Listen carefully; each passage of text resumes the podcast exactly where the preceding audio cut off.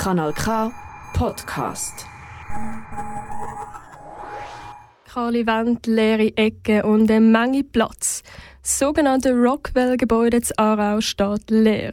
Ein Raum, der genutzt werden kann und werden soll.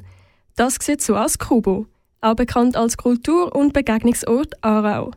Das Kubo will das nämlich ändern. Im Rahmen von einer Zwischennutzung soll die freie Fläche mit Kultur und Gesellschaft belebt werden. Wieso eine Zwischennutzung wichtig ist und was Kubo so besonders macht, dafür habe ich mit der Annika, Mitglied vom Kubo, geredet. Im Frühling ist der Startschuss gefallen. Fließig ist Kubo daran, einen freien Raum zu gestalten, sei es mit Ausstattung oder mit Programm. Der Verein zählt über 200 Mitglieder. Im aktiven Pool sind es rund 30 Personen. Sie suchen weitere Unterstützung. Ideen stehen schon viel im Raum.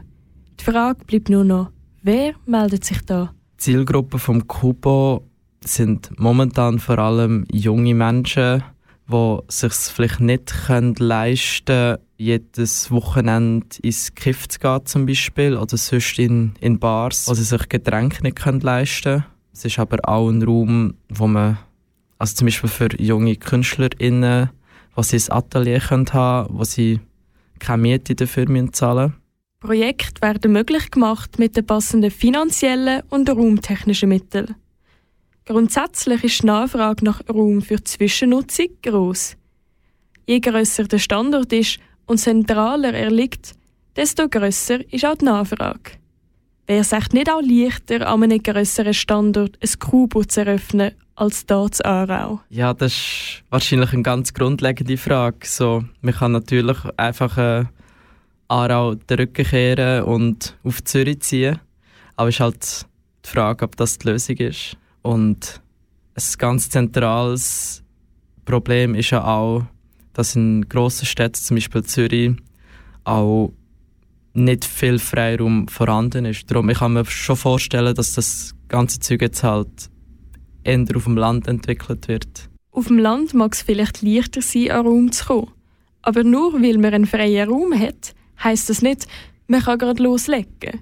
Miete, Einrichtung, Projekt, alles muss auch finanziert werden.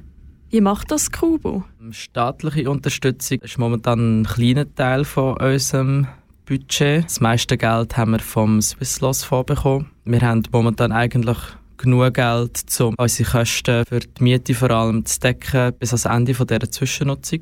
Darum sieht es finanziell eigentlich gut aus. Wir würden das Projekt aber natürlich mega gerne weiterführen nach der Zwischennutzung. Und für das sieht es dann natürlich wieder anders aus. Apropos Finanzierung. Es wird Geld ausgegeben, Projekt verwirklicht, aber Einnahmen fehlen am Platz. Die Mitglieder helfen da ganz ehrenamtlich mit. Ehrenamtlich, obwohl sie noch jemand anders vielleicht noch etwas rausholen könnten.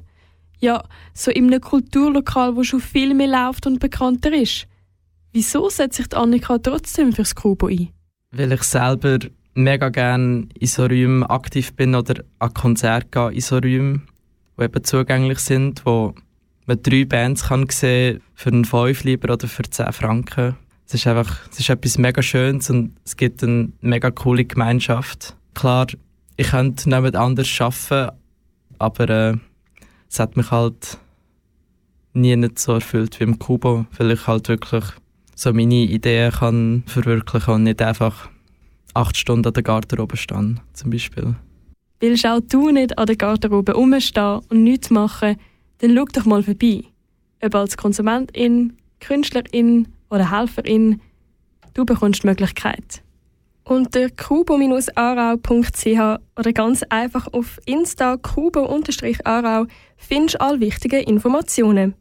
Wenn du noch mehr zum Thema erfahren möchtest, findest du auf kanalk.ch einen weiteren Beitrag zu Zwischennutzungen.